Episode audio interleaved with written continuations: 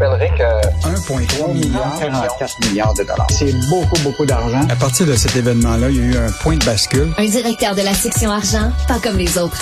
Yves Daou. Depuis 2016, je cherche un emploi. Ah, sur du Oh, J'ai beau essayer, je n'y arrive pas. Je veux être community manager ou pour votre site web, être rédacteur. YouTube avec 13 millions. C'est quoi? Je, je pensais que tu allais me faire jouer euh, Bon lieu, donne-moi une job, des colocs. Alors, c'est quoi cette tune-là? En fait, c'est une émission de radio en France où ce que tu sais que le taux de chômage en France est 7,6% Et cette émission de radio-là, le matin, ce qu'ils font, c'est que les gens leur envoient leur CV. Ils lisent les CV, puis là, les employeurs peuvent appeler pour les recruter. Et pour, euh, pour certains, ils font une chanson avec le CV de, de la personne. Très drôle. C'est vraiment bon. Ouais. Très drôle. Mais, Mais- mais écoute, donc, de plus en plus de gens ont besoin d'un deuxième emploi pour boucler les fins de mois. En fait, Richard, regarde, euh, il y a deux semaines, euh, Walmart a ouvert euh, une succursale ici à Montréal. Pour 300 postes, il y a eu 3000 entrevues et candidatures. Là, tu as vu euh, Couche-Tard annoncer la semaine dernière là, 25 000 CV par semaine qu'ils reçoivent, dont c'est une augmentation de presque 25% du nombre de, CV. Et donc, euh, les chiffres sont sortis de l'emploi ven- vendredi, puis on s'est mis à analyser tout ça. Et ce qui est fascinant, c'est T'as à peu près un million de personnes au Canada là, qui, euh, qui ont deux emplois. Mais ce qui est fascinant, c'est le fait qu'une grande majorité maintenant, puis c'est une augmentation de 70% par rapport avant la, par- avant la pandémie, c'est que les gens vont euh, chercher un deuxième emploi parce qu'ils sont plus capables de, pa- de payer pour les besoins essentiels. Ce qui s'était Hmm, pas vu OK. depuis un bon bout de temps? C'est pas pour se payer, c'est pas pour se payer des voyages dans le sud et tout ça, là. Non, non, mais regarde le, le témoignage qu'on a de la personne euh, qui, qui, qui nous dit ça là, aujourd'hui. Il dit, écoute, avant, là, tu pouvais manger pour euh, 7 à, 7 à 8 dollars par, tu sais, pour un repas. Il dit, aujourd'hui, c'est trop cher même pour boire un verre de jus.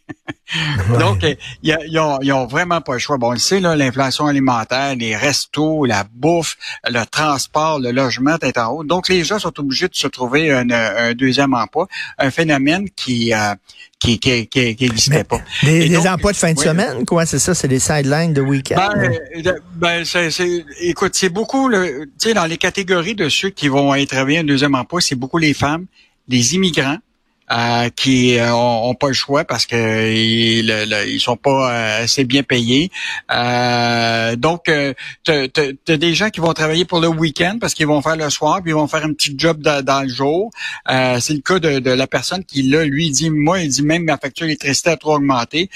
J'ai tout augmente, ça fait que je suis obligé absolument de me trouver un deuxième emploi.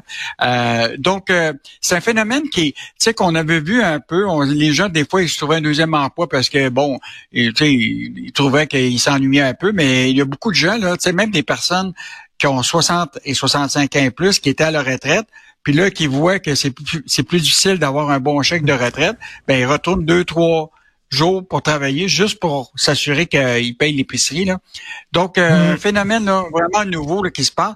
Et euh, je sais que tu avais Jean-François Lisée tantôt, mais lui, il a fait une chronique samedi qui est vraiment fascinante parce que tu sais qu'Éric Girard est sorti la semaine dernière, le ministre des Finances, en disant on fera pas de deuxième chèque parce qu'on a augmenté les tables d'impôts pour couvrir la- la- l'inflation.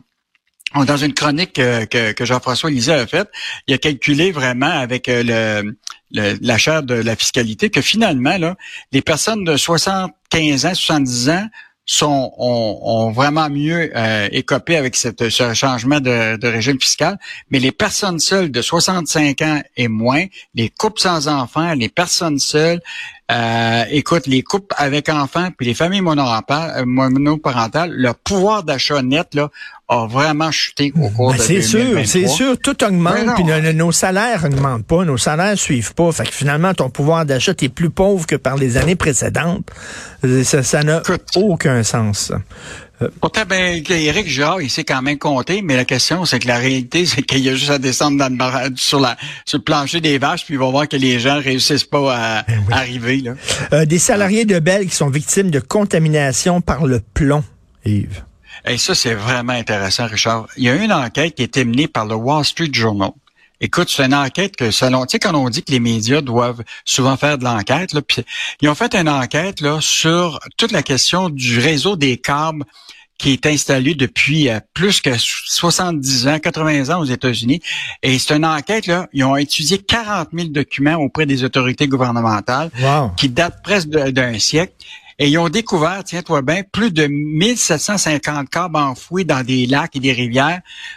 Écoute, des câbles qui contiennent des gaines de plomb et qui contaminent l'eau. Et là, évidemment, Ah, ils ont aussi vu des travailleurs qui euh, étaient contaminés au, au plomb. Et donc là, évidemment, euh, ça a soulevé euh, toutes sortes de, de commentaires aux États-Unis, même les, les, les titres de AT&T Virgin, dans la même journée en bourse, là, ça avait chuté de presque 25% Tout à coup, imagine-toi, là, il y avait un silence radio au Canada. Santé Canada disait rien. Bell disait rien.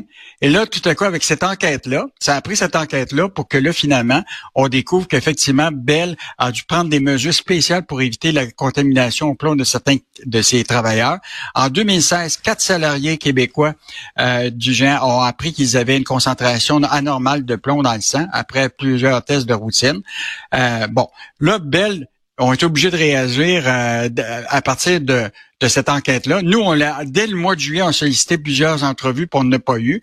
Le PDG euh, Mirko Bibic est obligé de sortir lors de l'appel conférence en disant Oh, c'est à peine 0,36% de notre réseau. Bell est en train de réduire l'installation de ce type de câbles-là couverts de plomb à partir de des, des années 60. Ils sont en train de les remplacer.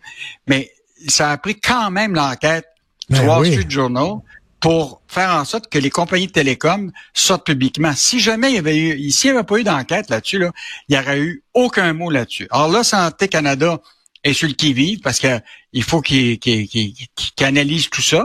Euh, les compagnies de télécom, ben, ils n'ont pas le choix de parler de ce risque-là auprès de leurs investisseurs. Puis euh, là, il y a même un professeur qui dit clairement, là, faites le ménage, là, puis assurez-vous que tous ces câbles-là sont éliminés du réseau pour ne pas contaminer ni nos lacs, ni les travailleurs. Donc, euh, une enquête qui est partie du Wall Street Journal, pour lequel, au Canada, on était comme un peu deux ans en retard ou quatre ans en Oui. retard. On réagit tranquillement, mais euh, c'est quand même une très, très bonne histoire qui prouve que des fois, le journaliste d'enquête, ça vaut la peine. Ben, tout à fait à lire sous la plume de Sylvain Larocque dans la section argent. Merci beaucoup, Yves. À demain. Bonne journée. Salut. À demain. Au plaisir.